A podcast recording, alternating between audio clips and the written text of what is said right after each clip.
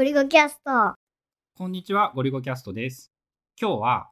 手書きからオブシディアンへの移行をどうしようか迷ってるぞっていう質問をいただいたので、その話をします。S さんから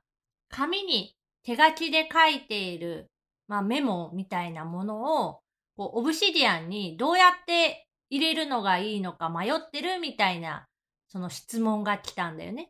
うん。いつもゴリゴキャストを聞いておりますって、毎朝のルーチンワークとして、紙で手書きのメモを取っていて、これを手書きからオブシディアンに移行するかどうかでちょっと迷っているんですが、特に手書きが好きな春菜さんの場合はどうされているのかなっていうのが気になってるんだけど、えー手書きっていうのがこれ以外にな、やってなくって、手書きがゼロになってるのも寂しいけど、でもオブシディアン便利そうだけどどうしよっかなっていう感じで迷っているみたいです。で、まあ、主に春菜さんに意見を聞きたいということなので、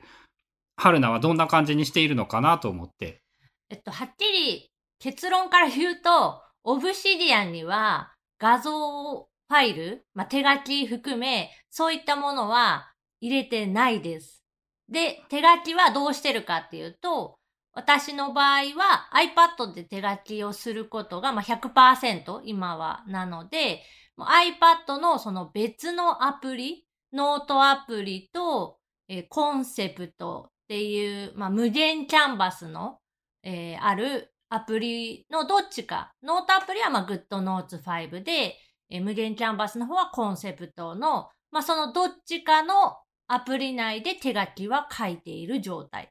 なんか質問のニュアンスとちょっと違う気がするんだけど、質問は、その考えてることを手書きしているのを、手書きをやめるのをやめてしまっていいのかな？でもやめたら泣く、寂しそうだよなっていう感じで、その毎朝のルーチンとしての手書きを、なんか、手書きで続けるべきなのか、デジタルにしてしまうべきなのかっていうのを悩んでいるっていう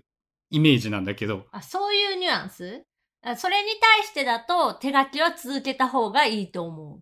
ていうのはなんか理由とかはなんかある？なんか過去にゴリゴキャストでも話してたりするんだけど、テキストエディターだと自由に発想ができないみたいな話覚えてる？まあ、あの、お話っていうか概念としてそういうふうに思っている人がいるのはわかる。イメージとして、まあ、あの、タイピングするときにあの、カーソルっていうの、文字がここから入りますよってこう、チカチカ点滅しているような、あれが自由に好きな場所に動かせないとか、文字の大きさを簡単に変えることができない、そのテキストエディターって言われるものだと、ちょっと今現状は難しい。まあ、ワードとかページ図とかでテキストボックスって言われる図形みたいなものを配置して、その中に文字を入れれば、まあ、紙の好きな場所に文字を置いたり、文字の大きさ変えたり、色つけたりすることはできなくはないけど、スマートじゃないよね、その動きってって思ってて。まあ、その、言ったら慣れ親しんだ直感的なものではないし、その、最近の言葉で言うと、あまり身体に紐づいていない動きになるよね、そういうのは。で、手数も多くなるから、おのずとその時間、かかる時間っていうのも長くなるっていうことを考えると、やっぱりまだその手書きのメリットっていうのは十分あると思ってて、で、そのメリット以外にも、その自分の思考を広げるみたいな意味で、手書きっていうのはそれなりに効果がある。まあ、これは向き不向きがあると思うので、テキストエディターでカタカタ文字を打つのが向いている人、手を動かして文字を書いたり図を書いたり線を書いたりしてこう考えるのが好きな人っていう、まあ大雑把に分けるとこの2タイプいると思ってるから、どっちが合うかっていうのはまあその人次第だとは思うけど、手書きは手書きの良さがあるし、まあ今そのルーティーンとして朝書いてるのが続いているんだったら、それはやめない方がいいと思う。俺的にはね、折衷案というかね、それを踏まえた上で、こうしたらいいんじゃないかっていう意見があって、そもそも手書きのメモというか、ほぼすべてのその書き殴りのメモというものは、そのまま放置しておいても役に立つ可能性というか、えっ、と、役に立たせやすいものにならないんだよね。なので、手書きで書いたメモをオブシディアンに貼っつけて、その書いた文章を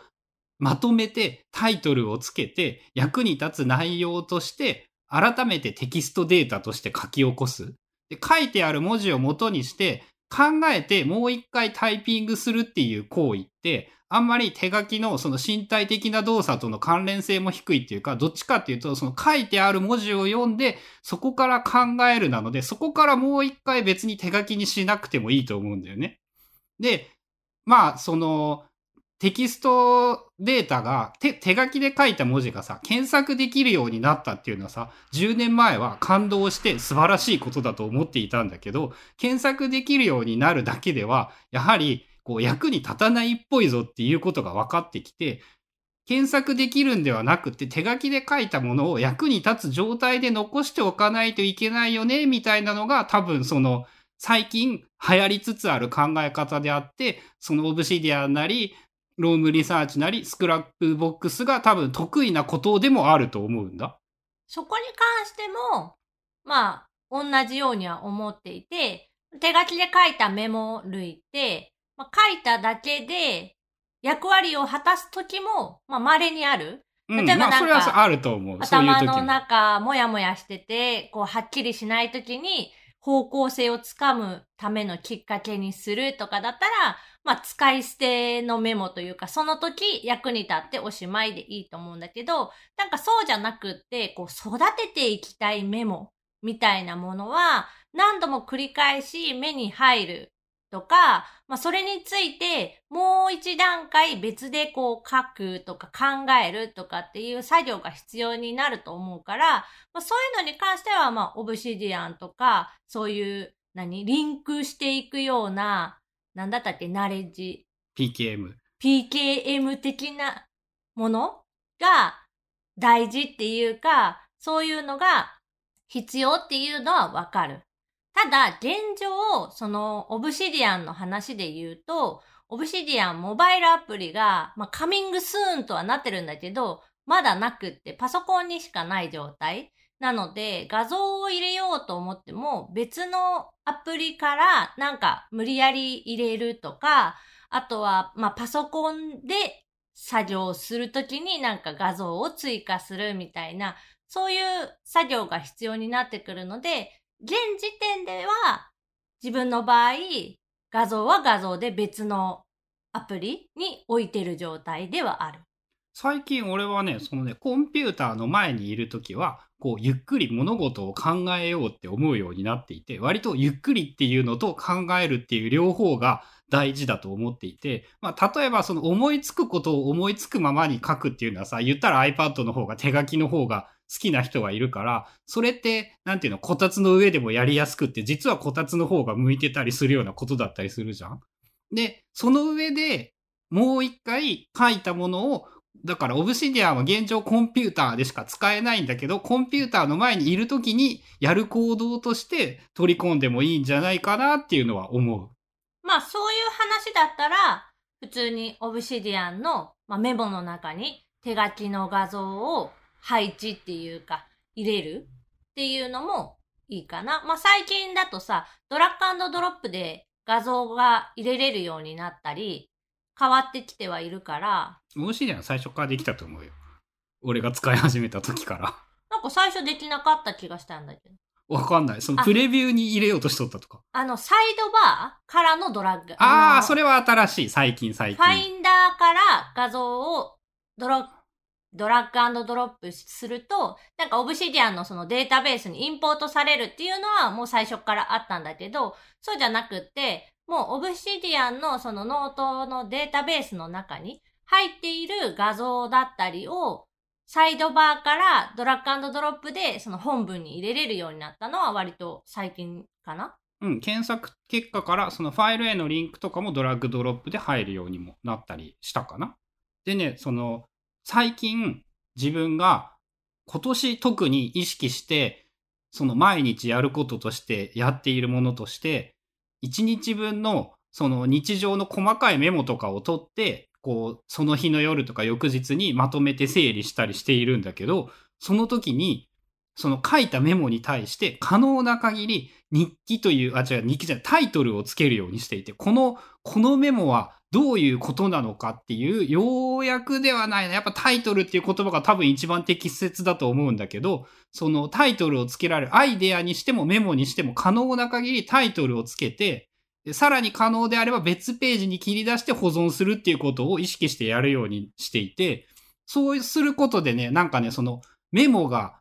使えるメモになってきたという感覚が出てきたので、そういうのと同じように、その手書きで書いたものっていうのも、なんか可能な限りタイトルをつけて、その一個のノートとして保存しておくっていうことをやっておくと、手書きもできるし、役にも立つし、大変いいんじゃないかなということを思います。それは Obsidian の中にノートを作るってこと？うん、 Obsidian の中で日記を書いていて、日記から別ページでそのそういうメモのタイトルをつけて、その新たなノートの元ネタにするっていうのかな。じゃ日記っていうのが長い記録が入ってるんじゃなくて、何月何日っていうところに、このことについて考えたメモ、このことについて考えたメモみたいな、その小さな何要素が集まって1日分になってるの？日記はね、時系列で上からね、まず今日やることが何種類かざーっとそのチェックボックスでついていて、えー、午前中にやることやったこ、やろうと思っていることやったこと、お昼を挟んで午後にやろうと思っていることやったことを夜にっていう順番で時系列で見出しをつけて並んでいて、そこになんか随時メモを取りながらなんかやってるって感じなのかな？で、そのメモの内容を改めて一回全部見返してタイトルをつけるっていうことをやっている。まあ、ウェブページとか見て、なんか勉強したこととか、こういうのをやりたいなって思ったとか、そういう感じのものなんかも、まあ一緒に貼ってたりするかな。じゃあ、春菜の場合、まあ、最近だとね、1日5分、そのプロクリエイトを使って、頭の体操じゃないけど、落書きをするっていうのを習慣化しようとしていて。4日ぐらい続いてるんだっけ？まあ、5日？うん。で、まあ、それを続けられるような仕組み作りみたいなのを、まあ、iPad Workers で書いてたりはしたんだけど、そういうのも書いたやつを、なんかオブシディアンに貼り付けて、なんかその日のタイトルとかをつければいいってこと？その、ちょっとね、絵はね、やってないことすぎてね、あの、ちょっとわかんないんですけど、例えばで言うなら、絵、絵を言語化しようと思うんだったら、やっぱこの絵にはどういう意味があるとか、なんかこの色を使ったのはなんでなんかみたいなことを書いておいたらいいのかもしれないんだけど、ちょっとむしろ春菜さんが研究してくださいという感じですね。今はまだ、その、まあ、一覧できた方がいいよなっていうことで、えっ、ー、と、画像を書き出し、まあ、iPad で書いてるから、iPad のその写真アプリ内に書き出しして、で、それをアルバムとして一つにまあまとめてる状態だったりとか、まあ、プロクリエイトのアプリ内でもスタックっていう機能でまとめることができるので、それで、えー、毎日書いてるやつだけこう集めたコレクションみたいなやつは作ってたりはする。でも結局その写真アプリもプロクリエイトのアプリもテキスト情報を一緒に組み合わせてこうメモしとくっていうのができないから別のアプリにその貼ったりとかやらないといけないよなっていう、まあ、悩み。思いつくのは Day1 なんだけどね。Day1 はやってる。Day1 で並ぶし、テキスト入れられるし、そのオブシディアンでさ、タグとかつけといたらさ、タイトルだけでも検索から一覧はできるんだけど、画像は出ないじゃん？やっぱそう、そういう風に使う人にはあんまそういうのは向いてないので、その Day1 とかの方が相性がいいのかもしれないかな、そういうのは。で、えっ、ー、と、Day1 は、まあ、写真、無料だと1枚かな ?1 日に1枚の写真がつけれるっていう感じなので、まあ、例えば iPad で直接書いたものを入れてもいいし、紙のノートとかを使っている人は、そのノートのページを写真 iPhone とか、まあ、iPad とか何でもいいけど、パシャって撮って、それを Day1 の日記のページに貼り付けておくと、振り返りカレンダー上で表示もできるし、一覧でなんかタイムラインでずらずらっと順番に並べたりとか、あと、Day1 で一番優秀だなって思うのは、やっぱあの、 On This Day。1年前が出てくるやつね。なまあ、1年経たないと面白くはないんだけど、えー、今もう、7年、8年前ぐらいまで、 Day One のやつがあるから、結構ね、面白い、その毎日毎日。デイワンの場合は多分その知識の整理とか活用っていうよりは、なんかね、その習慣化のために良いんじゃないかと思っていて、その手書きのノートとかもデジタル化して、 Day One に入れておいて見返すことで、その習慣にしやすい。アプリから通知来てさ、これ毎日やれよっていう風に言ってくれたりもするからさ、その春菜が書くお絵描きみたいなやつとかも習慣にしようとするのには便利な要素は大きいかもね。で、あの、Day1 の場合、アプリがウィジェット対応してくれているので、その過去の日の写真とか、まあ、テキストでデータとか何でもなんだけど、画面上に出してくれる。iPad だったら左側の今日の表示のところ。で、iPhone だったら、まあ好きなところにウィジェットが配置できるから、それがすっごい気に入ってて、まあそれも習慣化の役には立ってるかな、今。だ結局、まあ、手書きのものどういうふうに管理するかって、その手書きしたものをどう使いたいか、今後、その後、どういうふうに使っていきたいのかによって、入れる場所だったり、入れ方だったりは考えていった方がいいかなと思う。そうね。俺の場合、その考えたことを再利用したいと思うようになったから、多分オブシディアに入れておくのが良いだろうし、まあ、基本的に書き殴って捨ててしまっておしまいでいいんだったら、まあ、もったいないから Evernote にでもしまっとくかっていう考え方でもいいかもしれないし、まあいろいろあるよねってことやね。で、一年後とかにちらっとこう見て、あ、懐かしめるような、まあ日記的な、そういった要素だったら、まあ Day One とかに入れていくのはおすすめだし。っていう感じですかね。ということで今日は S さんからいただいた質問、えー、手書きをするかオブシディアに乗り換えるかどうしたらいいのかなっていうことについてのお話でした。個人的には手書きでこう朝一になんか動かすってすごい頭の体操とかにもなるのでおすすめです。はい。もし質問とかリクエストあれば、ツイッターのハッシュタグ、シャープゴリゴキャストでつぶやいていただくか、お便りなど送っていただければ、え、可能な限り質問にはお答えしますので、そちらもよろしくお願いします。